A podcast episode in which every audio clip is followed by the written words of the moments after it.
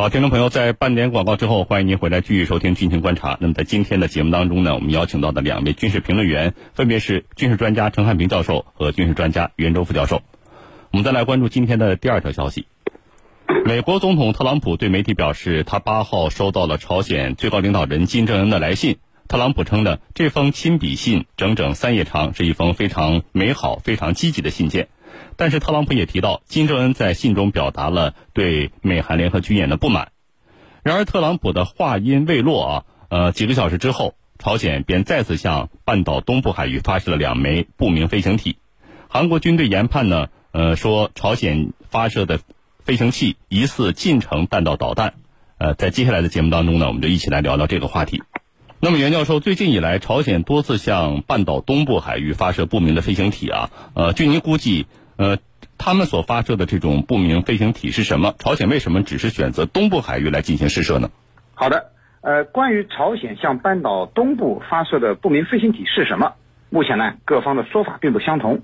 呃，你像韩国的联合参谋本部啊，啊，他们对外声称，根据他们测试的数据来表明啊，朝鲜这次发射的很可能是朝鲜版的伊斯坎德尔，就是我们以前在节目中说的 KN 二三导弹。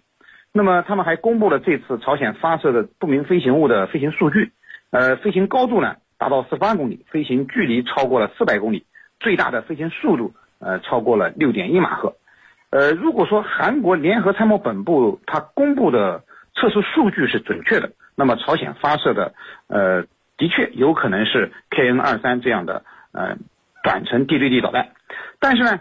呃，朝鲜方面则一直声称啊，自己今年多次发射的这些呃不明飞行体啊，都是新研制的大口径可控型火箭弹，并且公布了发射的照片。那么，呃，无论是近程地对地导弹，还是呃大型的远程火箭往半岛的东部海域试射导弹，呃，我总结呢有以下两个方面的原因。首先呢，就是朝鲜半岛东部海域啊，呃是宽广的日本海，那么海域广阔。呃，而它的西部海域呢，则是黄海。显然呢，东部海域有更广阔的空间，让朝鲜试射这种射程在四百公里以上的短程导弹。而在黄海呢，呃，如果进行这种试射的话，实际上很容易就把导弹打到别国的领海，从而引起一些不必要的麻烦。第二个方面的原因呢，就是向东部海域呃试射导弹，它实际上它直接对着日本、韩国，呃，威慑美日同盟、美韩同盟的效果会更好。呃，我们都知道，美日同盟和美韩同盟呢，现在都是以朝鲜的威胁作为他们存在的一个重要理由。那么，朝鲜对他们发射导弹也就可以理解了。呃，主持人，陈教授，特朗普多次向媒体表示自己收到了来自金正恩的亲笔信啊，但是自从朝鲜战争爆发以来，朝美之间应该说还是处于战争状态的。那么，金正恩是通过什么途径寄信给特朗普的呢？好的，呃，我们知道啊，在国际关系当中啊。大使馆它是建立国家之间相互关系的一个重要的桥梁，它根据国际法的相关规定，建有外交关系的国家可以在对方的国家首都互设对等级别的大使馆、领事馆，就在一些城市设立领事馆。那么朝鲜跟怎么样传递呢？其实我觉得啊，这里头有四个方面的途径。第一。因为美国和朝鲜呢，他没有建立外交关系，所以呢，他找了一个代理的。那么代理谁呢？那么这个代理的，就是有第三方，目前是瑞典。瑞典大使馆设在平壤，它作为美国的临时保护国，也就是说，它代替美国完成基本的领事服务，以方便美国的公民和朝鲜方面进行交往。说白了，就是瑞典驻平壤的大使馆，他代理了美朝之间的所有的业务，包括公民之间的往来交往等等。也就是说，瑞典大使馆他扮演了这样一个角色，这是第一。第二呢，就是尽管朝鲜跟美国之间他没有正式的外交关系，没有互设大使馆，但是呢。朝鲜呢，它是联合国的成员国，而联合国的总部我们大家都知道，它在美国的纽约。那么，朝鲜驻联合国代表也算是在美国的国土上工作。如果说他们之间有什么需要，完全可以通过朝鲜驻联合国代表团来进行完成。比如说信件的传递啊，这个相互之间的这种联络呀等等，这是第二个途径。那么第三个途途径呢？呃，我们知道在朝美这一次这个高层的接触对话当中，韩国方面它始终是扮演了一个中间人或者说斡旋者的这样一个姿态。那么它也可以通过韩国。来进行信件的传递、口信的传达等等，这也是一种可能。那么第四种呢，就是通过国际邮政联盟，哎，因为大家都是国际邮政联盟下面的成员，通过国际邮政联盟来发送信件，这个邮件。那么这里有有一个问题了，美国呢刚刚退出了国际邮政联盟，那么它不是成员了。再一个呢？这种信件啊，特别是这个剩下一种可能，通过朝鲜驻联合国的代表团来进行传递。我觉得这样的可能性是比较大的。虽然呢没有公开我的信是通过什么途径来的，但是这样的可能性应该来说是比较大的。主持人，嗯，那么袁教授，近两周以来呢，朝鲜已经进行了四次这种不明飞行体的发射啊，并且表违纪的严重不满。呃，对于朝鲜问题啊，在呃朝鲜来说呢，呃，他们有三大基本诉求。呃，第一呢，就是美韩停止针对朝鲜的联合军演；那么第二呢，是解除国际社会对朝鲜的全面制裁；第三呢，是签订美朝和平条约，从真正意义上来结束朝鲜半岛的战争状态。然而，从目前来看，虽然呃半岛的局势有所缓和，但是朝鲜的上述三个要求一个都没有达成。呃，面对朝鲜不停的用这种导弹发射这样的不明飞行物来表达不满的情况呢，呃，美国呢，呃，特别是特朗普的确是泰然自若。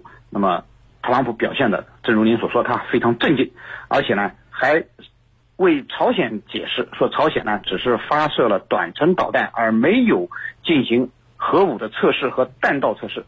那么，美国这样做的原因呢，我认为有以下几个方面的考虑。首先呢，就是朝鲜没有进行核导实验，就意味着特朗普的半岛政策比他的前任有进步。那么美国人要的并不是半岛最终实现和平，或者说半岛无核化，他的发射进一步来控制韩国，甚至包括日本。那么可以在驻韩美军的费用、驻日美军的费用以及对韩对日的军售等问题上，增加对韩国和日本讨价还价的筹码。毕竟呢，只有朝鲜多射几次这样的导弹，才能让韩国或者日本。呃，感觉到他们离不开美国，离不开美军，那么乖乖的替美国人来买单。呃，朝鲜的导弹啊，在这时候打，其实正中特朗普的下怀，成为他控制日韩的一个神助攻啊！主持人，嗯，那么程教授，面对朝鲜试射这些不明飞行器的施压，美国的纵容，可见韩国方面的压力呢，应该说是非常大的啊。那么接下来的朝鲜半岛局势又该如何破局呢？请您给我们分析一下。好的。那这次这封信啊很有意思，特朗普是这样说的啊，这个他说在金正恩给我的这封信里头，他很礼貌的说，希望美韩联合军演尽快结束，结束之后我们展开会谈。特朗普还说了，他说这是一封很长的信，这个金正恩在信里头抱怨最多的就是美韩军演，这是特朗普把信的内容。说了一下，那么紧接着呢，特朗普又对信的内容啊做了一个评判。特朗普说：“我也是这样认为，他不赞成美韩之间大规模的军演，认为呢毫无必要，浪费金钱。”其实我觉得这里头所折射出来的有几个重要的信号，我们要解读。第一，特朗普之所以说金正恩说这个这个演习是浪费啊，我也是这样认为的，那么就表明。他们在这一点上是有些接近的，就是不赞成美韩之间的大规模的军演。那么这种联合军演虽然不再是大规模了，但是特朗普还是持有保留、持有保留的态度的。那么这里头，那显然是美国军方还有美国的这个安全团队、保守的鹰派，他们在推动这个军演。特朗普是不赞同的。在这一点上，特朗普跟金正恩的观点是比较接近的，就是不赞成美韩之间再进行这种联合军演，因为它不利于半岛局势的稳定。这是第一个重要的信号。第二个重要的信号，上面提到了什么呢？就这场军演在这个月的二十号就要结束了。那么在二十号结束之后，应该怎么办？就是二十号一结束，那么双方在寻求新的会面，就是特朗普跟金正恩，或者说美朝最高领导人正在寻求一个新的会面。那么会面的内容、时间、地点都有待于双方进一步去探讨。这是第二个非常重要的信号。那么第三个信号就是朝鲜方面，他所表达的，就通过这封信，他所表达的，就是还是希望能够美国啊，如他所承诺的那样，所说的那样，和我们一起来推动半岛的和平进程，半岛的无核化。那么这是朝鲜主动致信啊，我觉得意图啊更加清晰一些。那么从这里呢，就来看出来未来半岛的局势到底如何去破局。首先呢，就是美韩之间不要再进行联合军演了，这是朝鲜最为厌恶的事情。如果没有军演，那么金正恩也说的很明确，我也不会发射了。所以这里头它是一个对等的，你不军演，我不发射。这样的话，局势就能平静下来，恢复下来。那么第二个呢，就是，呃，朝美之间为下一步进行对话的这个窗口已经打开。现在呢，就等美韩联合军演一结束，二十号一结束，那么下一步我估计就是这样的这个，呃，对话的这个准备了。那么此外呢，还有一个就是。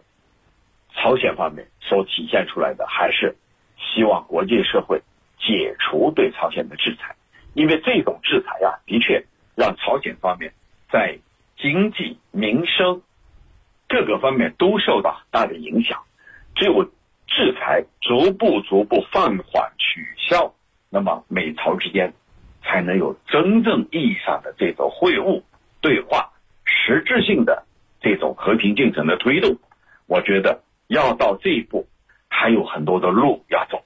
双方之间目前并没有很强的互信，仍然在摸着石头过河，走一步看一步。我觉得未来破局啊，还需要双方拿出姿态，各让一步，才能尽快推动半岛的和平进程。主持人。深入军情一线，直击世界风云，军情观察。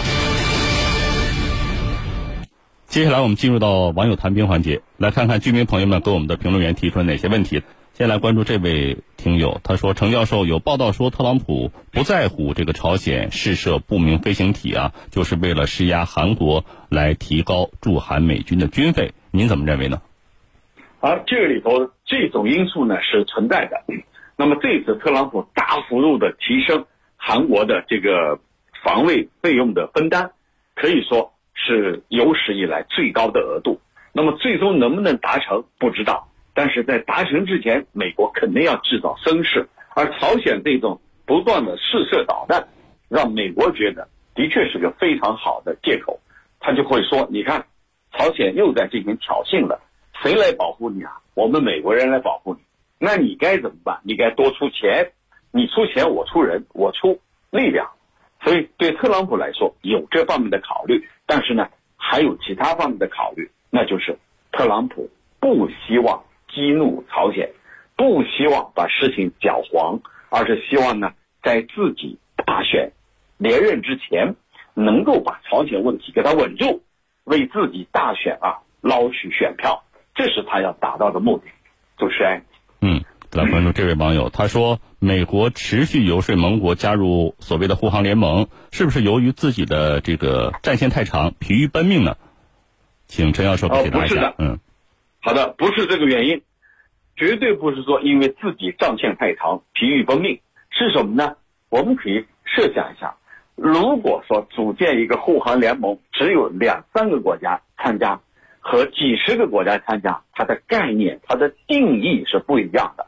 这等于告诉伊朗，你看看，我现在一声令下，一呼百应，可以对你形成绝对的压制。